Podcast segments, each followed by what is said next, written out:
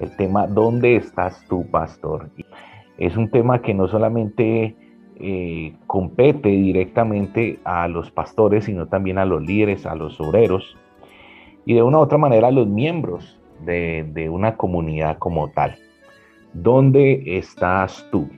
¿Sí? ¿Dónde estás tú, pastor?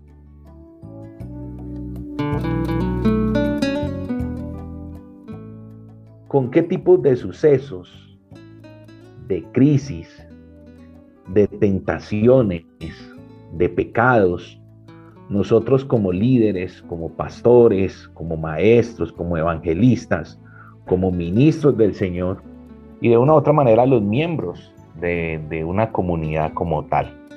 Luchamos y batallamos a diario.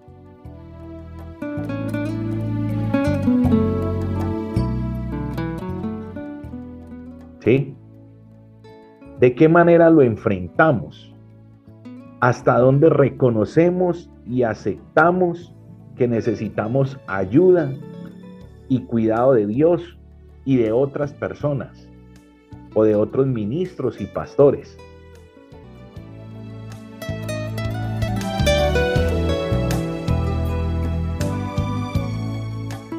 Su ministerio radial hasta que el día sea perfecto. Dirigido por Reinaldo Nisbet. Todos los sábados a las 10 de la noche y los domingos a las 9 de la noche. Transmitido por radio.tierrademilagros.org. Espera, algo más. Dios se impresiona más con lo que nosotros somos que con lo que nosotros hacemos. Porque muchas veces nosotros queremos hacer cosas para impresionar a Dios y más cuando no estamos a veces caminando rectamente delante de Él. Y desde ahora, y desde ahora hasta que el día sea perfecto. Su ministerio radial hasta que el día sea perfecto. Dirigido por Reinaldo Nisbet. Todos los sábados a las 10 de la noche y los domingos a las 9 de la noche transmitido por radio.tierrademilagros.org. Espera, algo más. ¿Sabías que ya puedes encontrarnos y conocer más de nosotros en las diferentes plataformas virtuales? Sí, así como lo oyes. Síguenos ya. Por todo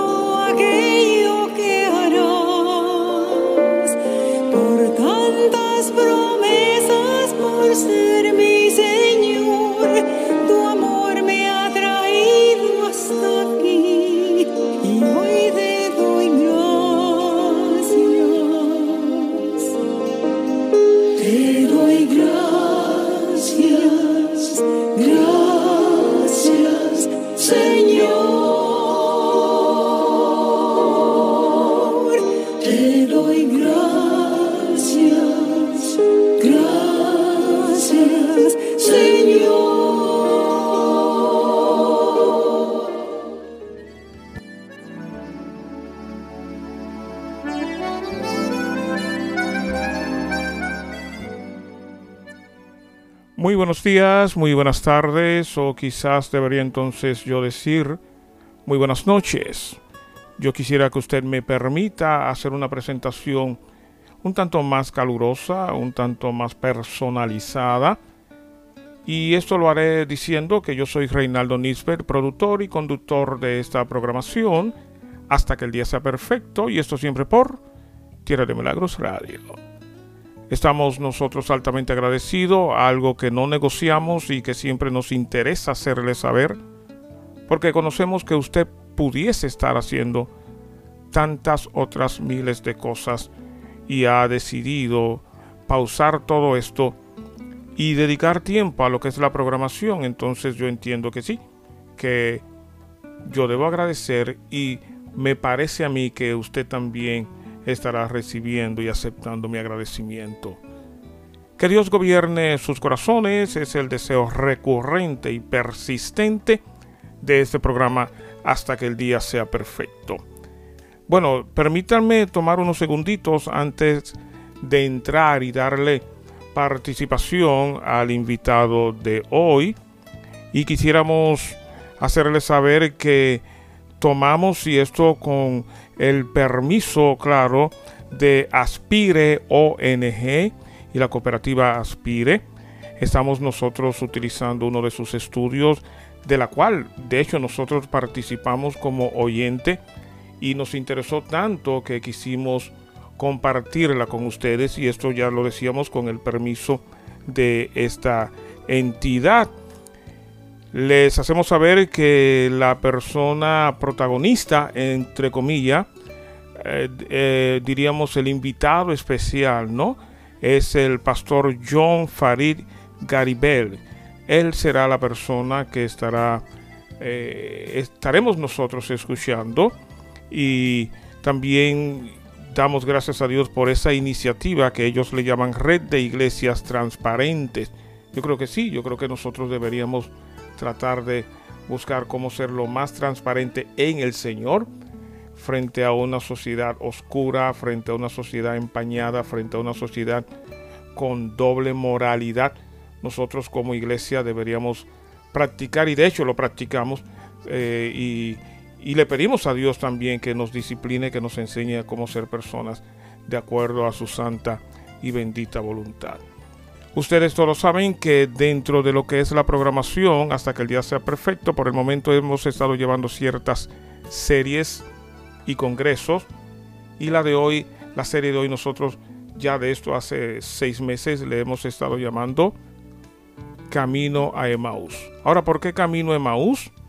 Bueno, Camino a Emaús tiene la particularidad de que es más abierta, puertas y ventanas abiertas. Tenemos muchos invitados. Se presta no tan solamente como lo es casos, cosas y cositas que en la mayoría de los casos lo que pretende es educarnos, disciplinarnos, enseñarnos en el orden sexual. Tenemos también Pentagrama de Gloria, que lo que busca es recordarnos las canciones de ayer, cantantes de ayer, melodías de ayer. También nosotros podemos a esto sumarle el Congreso Líderes en la Mesa del Alfarero, que lo que busca es justamente enseñarnos cómo ser unos líderes de acuerdo a la santa y bendita voluntad de Dios.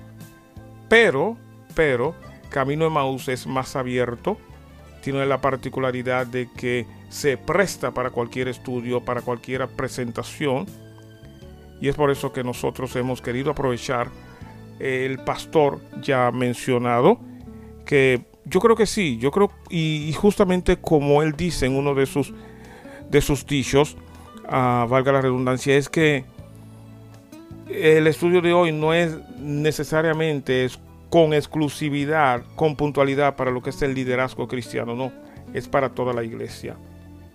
¿Dónde estás tú? Me lo preguntan a mí. ¿Dónde estás tú? Se lo preguntan a usted. Como pastor, como líder, como obrero, como diácono, como misionero, como una persona quien acaba de convertirse al Señor. A todos nosotros nos corresponde responder esta pregunta. ¿Dónde estás tú? Pero añadimos adicionamos a todo esto de que ciertamente se estará hablando con mucho énfasis al liderazgo cristiano, al pastor de la iglesia más que todo, pero esto no se presta única y exclusivamente para ellos, sino que para usted y para mí también uh, surge la pregunta, ¿dónde estamos nosotros? Y más importante, también sigue siendo cuál es la respuesta que nosotros damos sinceramente frente a esta pregunta ¿dónde estás tú? ¿Dónde estoy yo? ¿Dónde estamos nosotros? Yo entonces entro en el proceso de silencio para permitir que sea nuestro pastor quien tome la conducción, que tome la dirección. Recuerde, el pastor John Farid será la persona que nos estará doctrinando y gracias nuevamente a usted por estar presente en este su programa hasta que el día sea perfecto.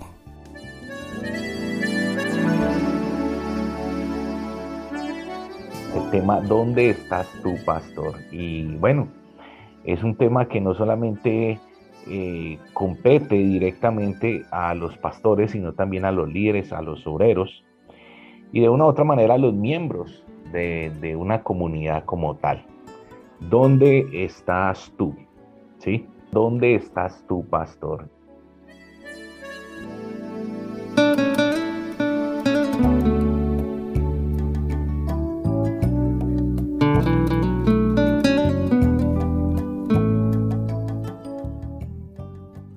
¿Qué lo motiva a usted en el desarrollo del ministerio?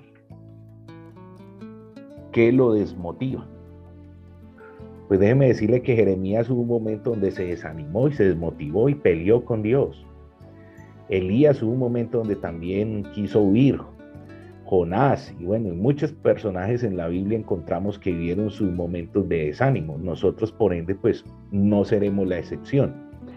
¿Qué me desmotiva a veces? Uno invertir tiempo, oraciones, llorar con los hermanos, aconsejar, acompañar y de un momento a otro dicen, me voy porque en esta iglesia no hay amor. Y le terminan echando la culpa al pastor y a la misma congregación. Eso me desmotiva, es, me, me bajonea el ánimo, ¿sí?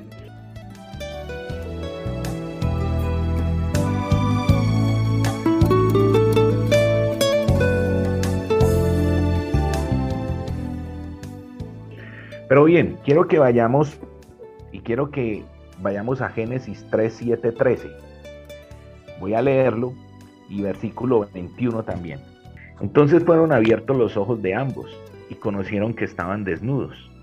Entonces cosieron hojas de higuera y se hicieron delantales y oyeron la voz de Jehová Dios que se paseaba en el huerto al aire del día. Y el hombre y su mujer se escondieron de la presencia de Jehová Dios entre los árboles del huerto. Mas Jehová Dios llamó al hombre y le dijo, ¿dónde estás tú? Y él le respondió, oí tu voz en el huerto y tuve miedo porque estaba desnudo. Y me escondí y Dios le dijo, ¿quién te enseñó que estabas desnudo? ¿Has comido el árbol de que yo te mandé no comieses? Y el hombre respondió, la mujer que me diste por compañera me dio del árbol y yo comí. Entonces Jehová Dios dijo a la mujer, ¿qué es lo que has hecho? Y dijo la mujer, la serpiente me engañó y comí. Versículo 21 dice, Jehová Dios hizo al hombre y a su mujer túnicas de, pieles y los vistió. ¿Dónde estás tú? ¿Sí? El texto está enmarcado dentro de, dentro de la mayor tragedia que, que pudo experimentar el ser humano. A través de la historia y a través de los tiempos, eh, hemos conocido de grandes tragedias en la, en la humanidad. ¿Sí? Eh, la Primera Guerra Mundial, la Segunda Guerra Mundial, los tsunamis, los terremotos, bueno, tantas cosas que generan inundaciones, que generan una gran tragedia. Pero la mayor y principal tragedia que se puede registrar en la humanidad o que se ha registrado en la humanidad tiene que ver precisamente con la caída y la desobediencia del hombre. El, el, que el hombre se haya separado y se haya apartado de Dios a raíz de su pecado, a raíz de su desobediencia. Entonces surge la gran pregunta, ¿dónde estás tú? Es la pregunta que es la pregunta que Dios le hace a Adán después de que este y Eva habían comido el fruto prohibido.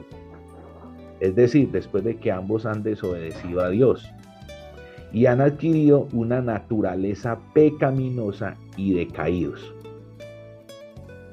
Entonces, este suceso crítico tuvo que causar tuvo que causar mucha conmoción y de una u otra manera una crisis al interior del hombre y de la mujer, tanto de Adán como de Eva. Pero no solamente en ellos, tuvo que causar una conmoción, también en el corazón de Dios.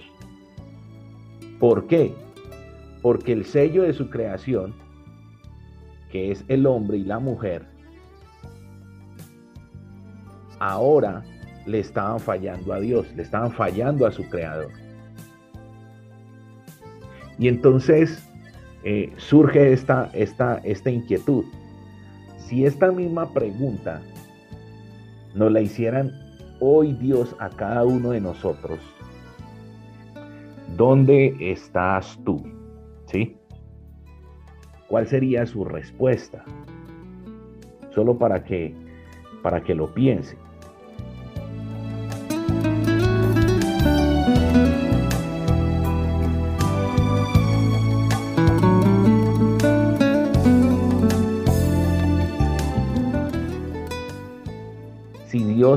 En este momento le estuviera haciendo esa pregunta literal, ¿dónde estás tú?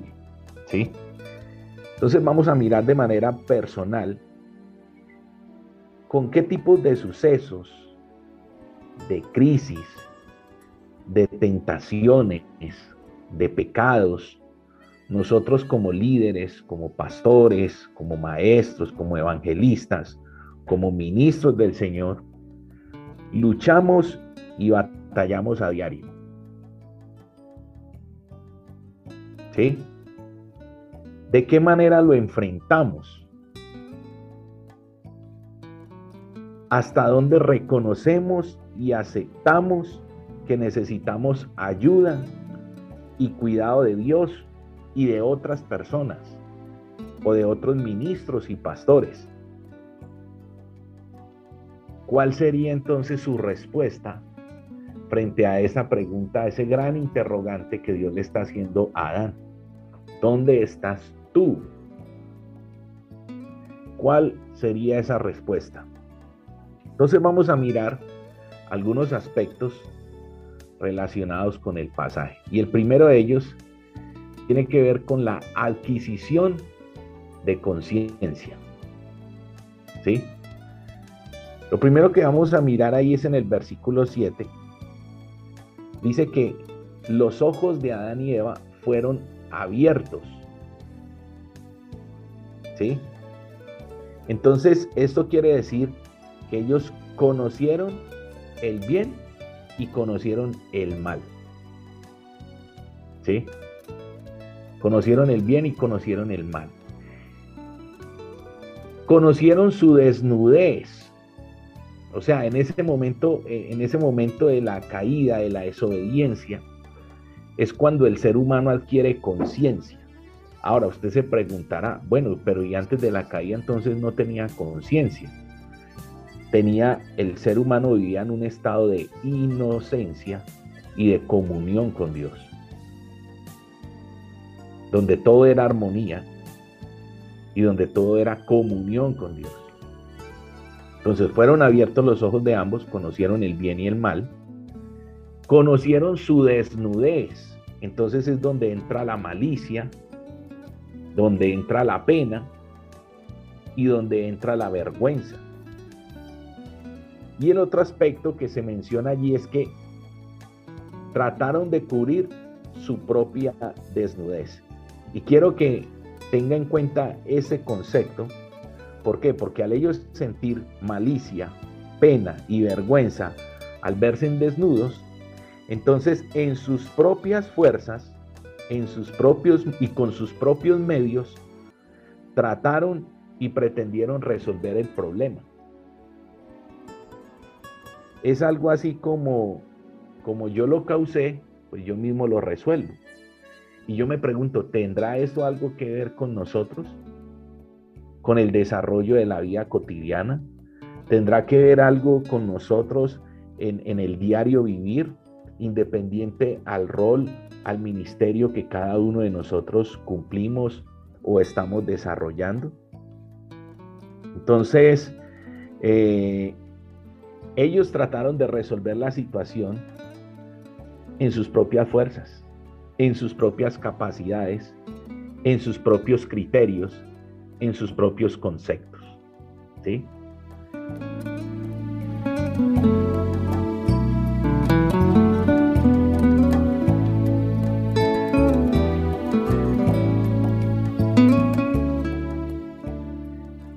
El segundo aspecto que podemos mirar allí es la importancia de oír a Dios. Y yo quiero que usted se vaya haciendo como ese esquema ahí en su mente. Bueno, listo, el hombre en comunión con Dios ahora está en una condición de caído, apartado y separado de Dios, buscando la manera de resolver nuevamente su situación, de acercarse nuevamente y restaurar su comunión con Dios. Entonces aquí vemos la importancia, un segundo aspecto, es la importancia de oír a Dios, pero oírlo con una actitud corta, porque probablemente usted ha escuchado a Dios a través de diferentes medios y de diferentes formas, pero con qué actitud, qué tan correcta o tan correcta ha sido su actitud. Permítame, yo hago un paréntesis aquí en el caso, por ejemplo, de Jonás, Jonás escuchó a Dios, pero ¿cuál fue la actitud de Jonás? ¿Sí? Ir en contra de lo que Dios le había determinado o de lo que Dios le había asignado. Entonces eso lo vemos allí en el versículo 8. Y dice la escritura que la voz de Dios se paseaba en el huerto. ¿Sí? Es una forma quiero que lo entendamos de esta manera, es una forma o es la forma de Dios manifestarse en medio de su creación, así en el momento esta se haya corrompido por causa de la desobediencia del hombre. Dios se está haciendo presente en medio del caos, en medio de esa tragedia que se, que se presentó. Y yo quiero que usted vaya asociando esos momentos tan críticos y difíciles donde probablemente usted no ha sentido a Dios pero el que no lo haya sentido no quiere decir que Dios no haya estado presente. Lo segundo que dice es que esa voz se paseaba al aire del día. Al aire del día. Y yo le preguntaba, yo me preguntaba una vez y decía, bueno, ¿por qué al aire del día y por qué no en la noche? Y es que Dios le está brindando a Adán la oportunidad de exponer su condición de caído ante un Dios todopoderoso que está en condiciones de levantarlo.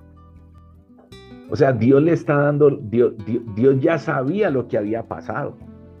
Dios ya sabía en qué condición estaba Adán. ¿Sí?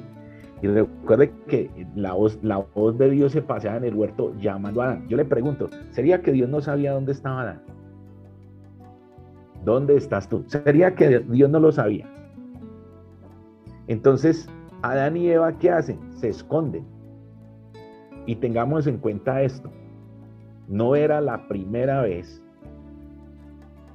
que Adán y Eva escuchaban a Dios. La actitud de Adán y Eva al irse a esconder, la actitud de Adán y Eva al pretender esconderse, es ignorar ignorar la omnipresencia de Dios y la omnisciencia de Dios. Ellos pensaron que al irse detrás de los árboles del huerto, Dios no los iba a ver. Y a lo mejor escondiéndose, pues si no los veía, pues tampoco Dios iba a saber lo que había pasado en el corazón y en la vida de ambos. Entonces están ignorando la omnisciencia y la omnipresencia de Dios sintieron vergüenza y miedo. Ahora, ¿por qué sienten vergüenza y miedo? Porque tan pronto ellos se despegaron, se desligaron de Dios, la imagen de Dios se distorsionó en ellos. Sintieron que fallaron a sí mismos y sintieron que le fallaron a Dios y que por lo tanto Dios los iba a matar que probablemente de parte de Dios, en esa condición de, desobediencia y de caídos, iban a esperar lo peor de parte de Dios. Entonces mire cómo se distorsiona la imagen de Dios en el ser humano cuando el ser humano decide apartarse y alejarse de él. Entonces yo creo que esa pregunta de dónde estás tú hace como mucho retumbo o retumba mucho en nuestra, en nuestra mente y en nuestro corazón el día de hoy.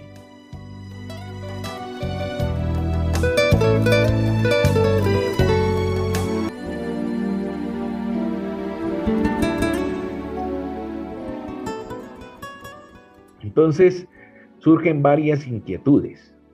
¿Cuántas veces Dios se ha hecho presente en medio de nuestras crisis y aún mismo en medio de nuestro propio pecado y desobediencia y nosotros lo ignoramos y pasamos de largo.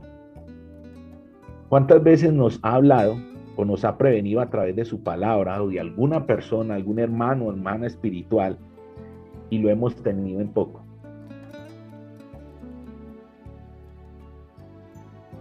Salmo 51, 6 dice que Dios ama la verdad en lo íntimo y en lo secreto nos hace comprender que sabiduría. El salmista dijo, ¿a dónde me iré de tu presencia? Si voy a lo más alto, allí estás tú. Si voy a lo más profundo, allí estás tú. Si voy, si voy a un lado, allí estás tú. Si voy al otro, allí estás tú.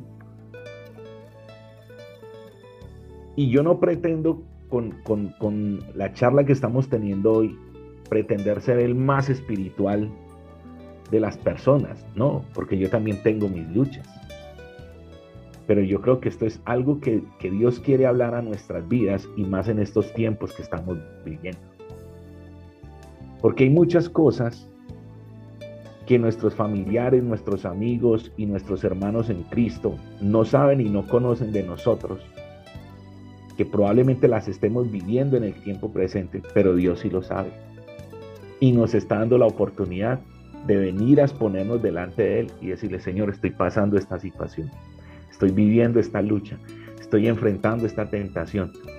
Señor, estoy luchando con este pecado. Señor, estoy afrontando esta crisis.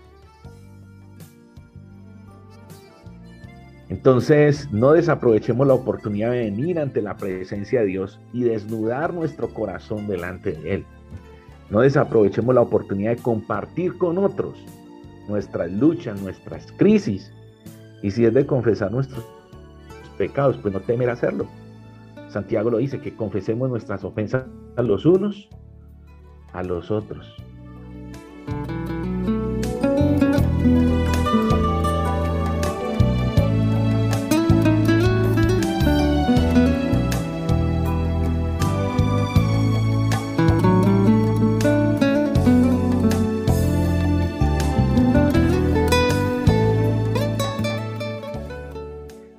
Tercer aspecto que quiero que miremos es la importancia de rendir cuentas. Versículo 9. Y yo que trabajo con pastores, sí que conozco de esto, mis hermanos, y con líderes. A los pastores nos gusta mucho que nos rindan cuentas, pero nos gusta rendir cuentas. Entonces, ¿dónde estás tú? Es una pregunta personalizada que implica rendir cuentas. Ojo, y sacar a y a Eva del escondite. ¿Dónde estás tú? Es una pregunta intencional de parte de Dios que implica rendir cuentas y sacarlo a usted y a mí del escondite. Fuerte. Algunos estarán diciendo, wow, uy, pastor, me está como metiendo aquí a la casa. Pero es palabra del Señor. Y ojo, esa misma pregunta da lugar a otra serie de preguntas de manera progresiva, que las vamos a ver más adelante, con el fin de llegar a la raíz del problema y buscar exponer la condición del hombre delante de Dios mismo. ¿Sí? Entonces dice la escritura que ellos se escondieron detrás de los árboles del huerto. Y quiero decirle que los que representan los árboles del huerto. Los árboles del huerto representan mecanismos de defensa que usted y yo utilizamos en medio de las circunstancias o situaciones que se presentan.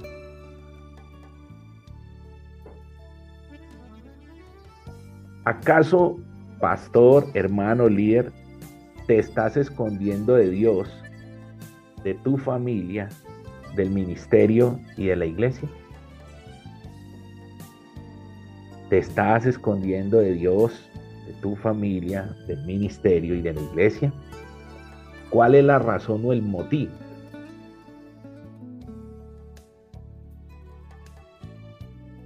O por el contrario, los está usando como un mecanismo de defensa.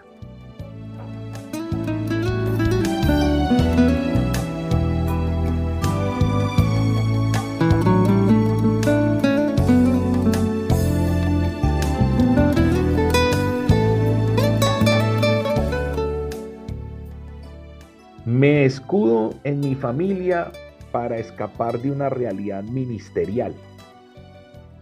¿Cómo así? Entonces, tengo una crisis ministerial en la iglesia, con el liderazgo, con los diáconos, con los ancianos, bueno, con algunos líderes, o entre pastores. Entonces me ausento de la iglesia y del ministerio y me escudo en mi familia. Entonces cuando me llaman y me dicen, hermano, lo hemos extrañado, ¿por qué no ha vuelto a las reuniones de líderes y tal cosa? Ay, pastor, es que lo que pasa es que eh, estoy dedicando tiempo a mi familia. Entonces toma la familia como un árbol del huerto para esconderse y evadir una responsabilidad o una situación que tiene que resolver al interior de la iglesia. O viceversa. Se escuda en el ministerio para evadir una responsabilidad o una situación que está pasando al interior de su casa. Entonces usted tiene un problema con, la, con el cónyuge o tiene un problema con los hijos, ¿sí? Y no lo ha querido resolver, no lo ha querido tratar y empieza a dilatar. Entonces, ¿qué hace? No lo atiende y la excusa cuál es? Tengo que ir a atender los hermanos de la iglesia. Tengo que ir a atender un ayuno. Tengo que ir a hacer una vigilia. Tengo que ir a hacer una visitación. Entonces el ministerio se le está convirtiendo en un árbol del huerto detrás del cual usted se está escondiendo para no solucionar una situación que tiene que solucionar al interior de su casa.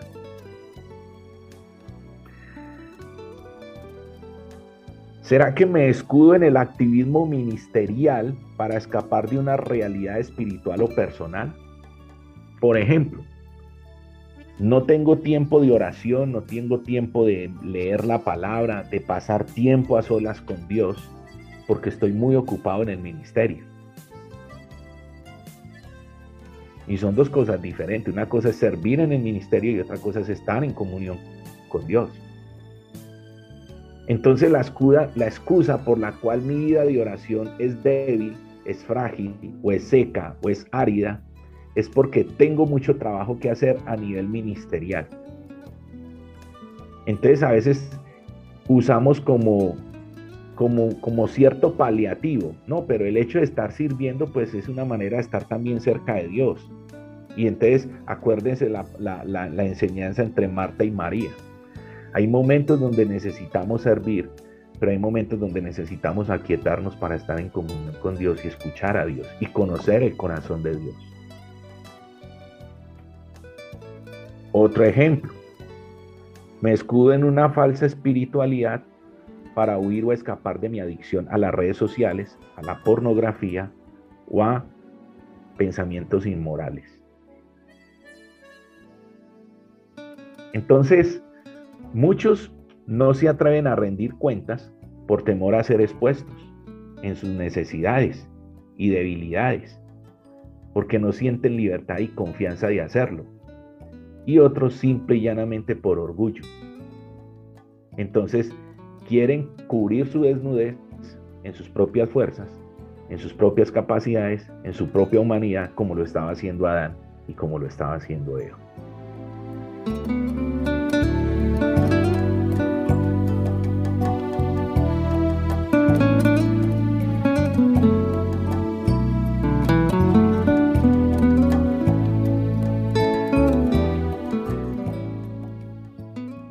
Cuarto aspecto tiene que ver con la importancia de reconocer la condición o el estado actual de cada uno de nosotros. La respuesta de Adán pone en evidencia su condición real. Preguntas concretas requieren respuestas concretas. Y eso es lo que Dios estaba haciendo con Adán. Entonces Adán dice, oí tu voz No era la, primera vez que la escuchaba. Lo que pasa es que, y quiero que entienda esto, era la misma, era la misma voz, era la misma persona, o sea, Dios, ¿sí? pero el contexto en el que Adán y Eva estaban escuchando la voz de Dios era diferente en la situación actual de ellos. Porque una cosa es cuando usted escucha a Dios en un estado de comunión y de plenitud, y otra cosa es escucharlo en una condición de caído y de desobediencia. Entonces es la misma voz, es el mismo Dios, pero mi condición es diferente. Y de acuerdo a mi condición viene que un pensamiento. Y de acuerdo a ese pensamiento viene una reacción. ¿Y cuál fue la reacción de ellos? Tuvo que, tuve miedo, porque estaba desnudo. Entonces la mirada de Adán frente a su desnudez es diferente a la mirada de Dios. La mirada de Adán frente a su desnudez es diferente a la mirada de Dios. ¿Por qué? Porque Dios ya los había visto desnudos. De hecho, Dios los creó desnudos. Entonces, Dios los vio, los vio desnudos, mas no caídos.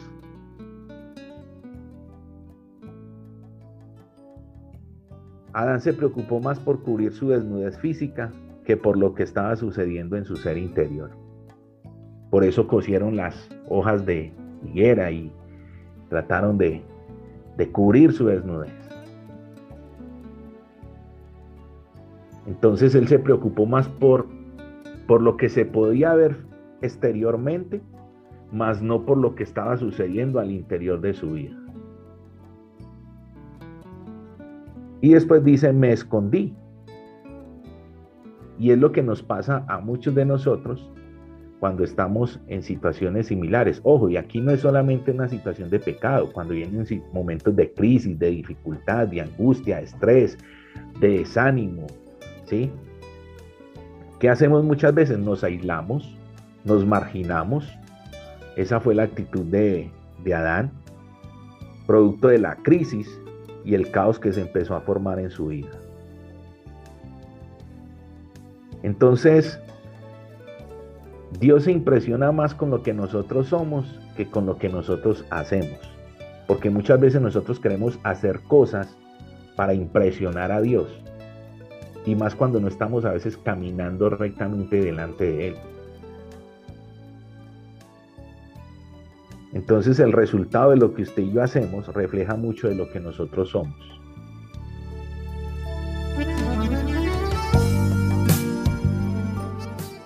Gracias por quedarse con nosotros en este programa que le hemos llamado Hasta que el día sea perfecto.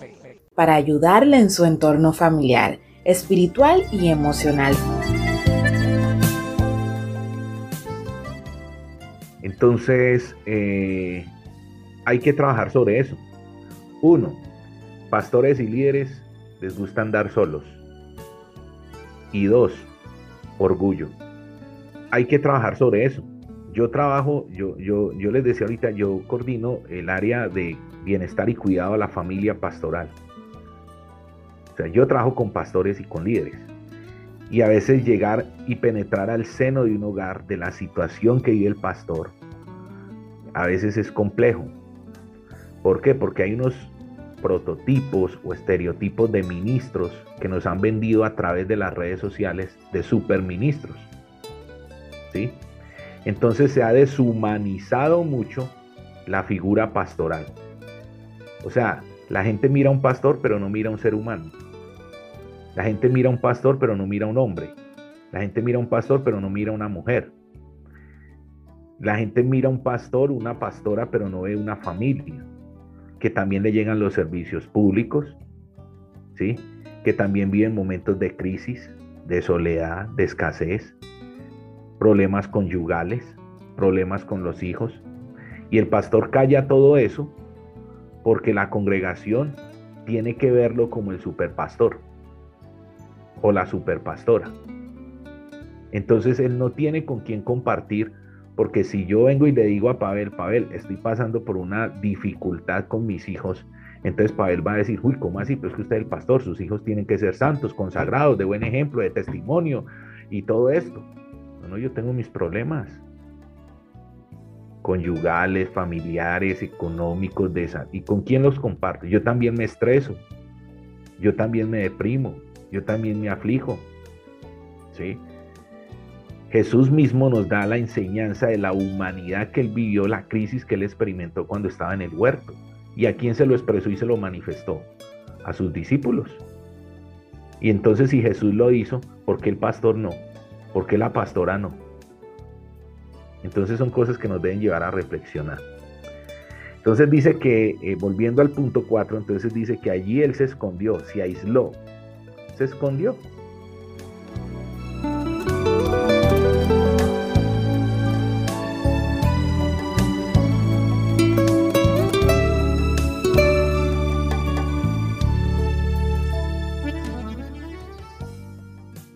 Aspecto, aceptar la, aceptar la importancia de aceptar la confrontación. Si no nos gusta rendir cuentas, sí que menos nos gusta ser confrontados. Y entonces el Señor, ¿se acuerda? Yo le dije preguntas concretas, respuestas concretas y una pregunta progresiva que daba lugar a otras preguntas. Entonces Jesús viene y entonces Dios viene y le pregunta después a Adán, Adán, ¿quién te enseñó que estaba desnudo? ¿Que estabas desnudo? Entonces lo aprendió a través de una mala experiencia. La mirada de Adán ya no estaba tanto en Dios, sino en su propio pecado, en su crisis y en su desobediencia. O sea, Adán se centró en el problema, pero se desconectó y se olvidó de quién podía resolver su problema.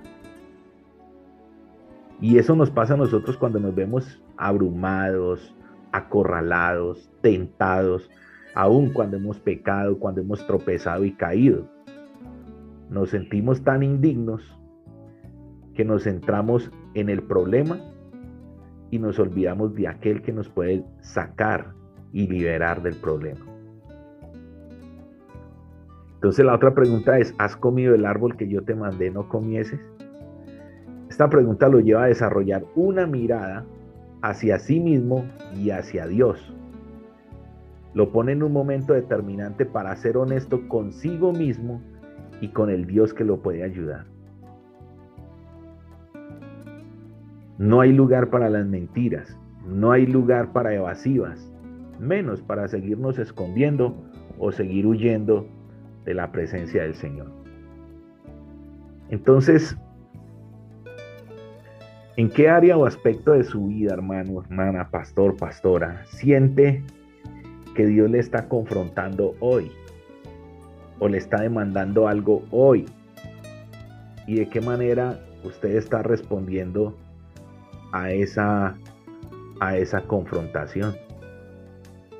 Cuando, cuando, cuando asumimos una actitud de humildad delante de Dios, la confrontación nos hace vulnerables frente a la realidad que vivimos.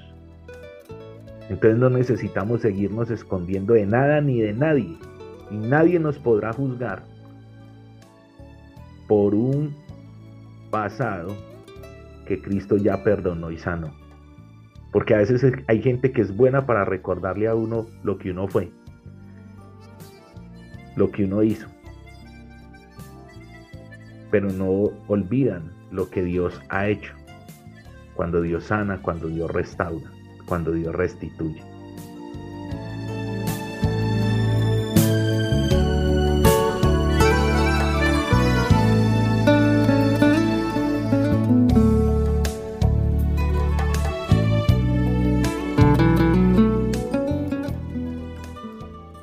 Sexto aspecto,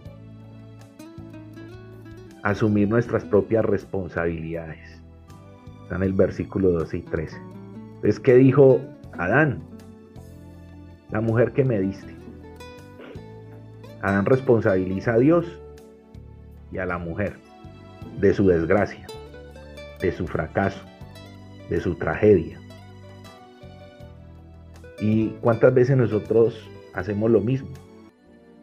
Culpamos al cónyuge, a los hijos, a la familia, al, líder, al diácono, cuando finalmente la responsabilidad es de nosotros mismos. Entonces no hay lugar para evasivas. ¿Qué has hecho? Le pregunta Dios a Eva. Y Eva responsabiliza a la serpiente. Y también Eva de su responsabilidad. Entonces mire, ¿de quién lo aprendió ella? De Adán. ¿De quién lo aprenden nuestros hijos? De nosotros. ¿De quién lo aprenden los miembros de la iglesia o nuestros discípulos? De nosotros. De lo que ven en nosotros. Entonces yo soy responsable de mis propias acciones, omisiones, decisiones o determinaciones. Entonces no busquemos excusas u otros responsables para justificar nuestras crisis, nuestros problemas o nuestro pecado. Asumamos la responsabilidad y estemos dispuestos a ser corregidos, exhortados, ministrados y empoderados para seguir creciendo en las diferentes áreas de la vida.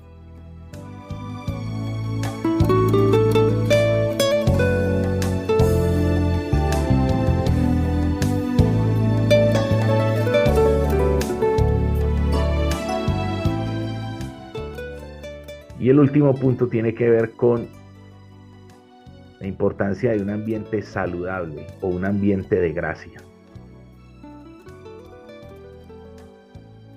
Entonces,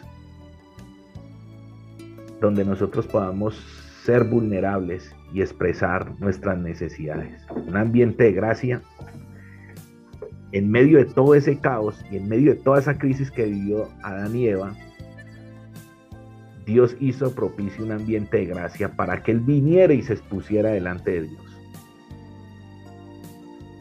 Y ese ambiente reúne las condiciones de comodidad, un ambiente de seguridad, un ambiente de protección, un ambiente de confianza y un ambiente de vulnerabilidad. Y eso se logra cuando nosotros como pastores, líderes y ministros aprendemos a desarrollar relaciones interpersonales con otros ministros. Cuando nos, cuando nos volvemos escuderos los unos de los otros. Entonces el huerto reunía esas condiciones por el mismo hecho de que Dios estaba allí.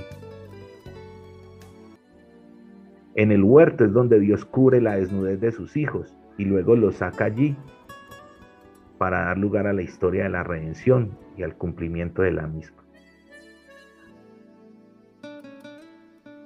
Mire que Dios nos los mandó desnudos del huerto. Pa, defiéndanse allá afuera como puedan. No, los cubrió en el huerto y los sacó como consecuencia de su desobediencia, pero para dar lugar a la historia de la redención y al cumplimiento de la misma.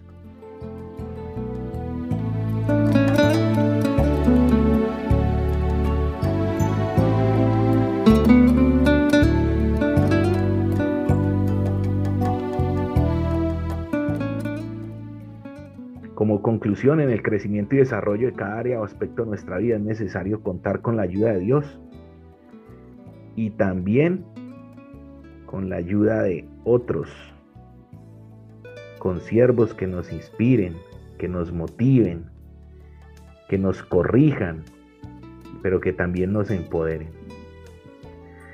En el cuidado pastoral se debe propender por no andar solos y estar en condiciones de rendir cuentas. Y para desarrollar el cuidado pastoral y de líderes se requiere humildad y disposición para ser vulnerables en los diferentes aspectos de nuestra vida. Amén. Entonces, ¿qué llamó su atención? ¿Qué le habló Dios a su vida? ¿Y qué acciones prácticas piensa tener en cuenta en los próximos días? ¿Dónde estás tú? ¿Sí? ¿Dónde estás tú, pastor? Si el contenido de este programa le fue de ayuda espiritual, emocional o familiar, entonces no dudes en hacérnoslo saber. Por favor, mándenos su testimonio en audio o texto a nuestro número de WhatsApp al 1-284-442-0332 para compartir tus experiencias con otros.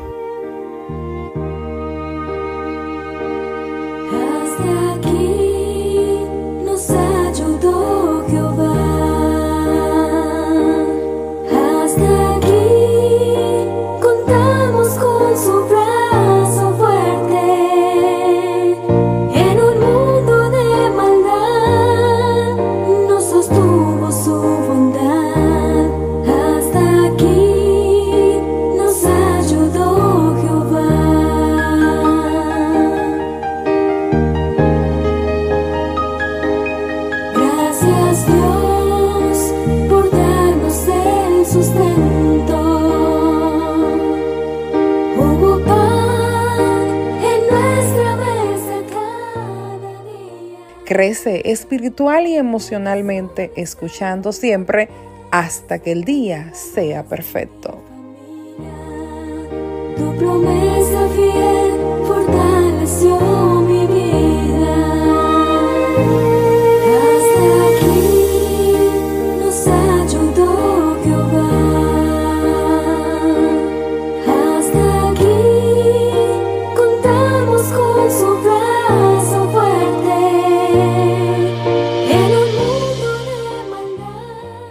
Saben, ya nosotros, y usted lo sabe, hemos llegado a lo que es la finalización de la programación, pero permítanme, eh, después de darle las gracias al pastor John Farid por su interesantísima intervención y esperando que nosotros podamos tener la respuesta más sincera y honesta frente a Dios y frente a nosotros mismos, pero que también esa pregunta debe ser respondida de igual modo por nuestros pastores y por nuestros líderes a título general y por la congregación también. Bueno, dicho todo esto, le quiero hacer una formal invitación a que revise nuestros podcasts. Ahí usted se encontrará con muchos programas, con muchos audios que yo entiendo que le van a ser de mucha bendición y que usted no debería tomar el riesgo de perdérsela, con muchísima intervención muy bonita, con distintos invitados, con mucha gracia, con mucha capacidad. También le hago la invitación para que el sábado, Dios mediante, escuche el programa porque vamos a tener una especie de reporte de todo lo que ha sido desde enero hasta acá la programación. Vamos a hacer un resumen, vamos a hablar de cosas que yo entiendo que es importante y como usted conforma parte de este ministerio, aunque en la lejanía, yo entiendo que sí, yo entiendo que yo debo dar una especie de reporte para que usted conozca lo que hemos hecho, lo que hemos logrado y dónde nos hemos quedado corto inclusive y los avances que tenemos que dar. Ah, sí, eso ya será el próximo sábado, Dios mediante. Nosotros nos despedimos y gracias otra vez por su audiencia, para nosotros muy fina, muy importante, muy cara, y por eso queremos conservarla en el Señor. Dios les bendiga y entonces siga con la programación que viene a continuación.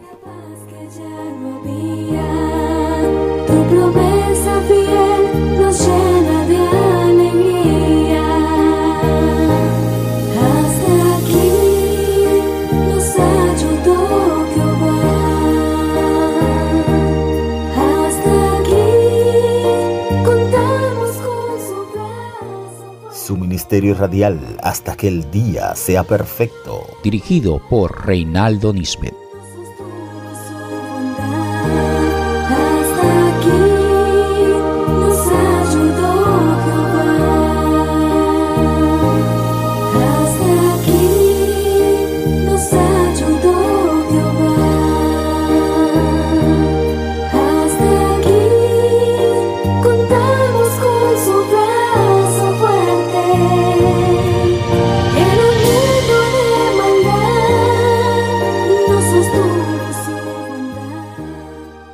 Muchas gracias. Dios les bendiga.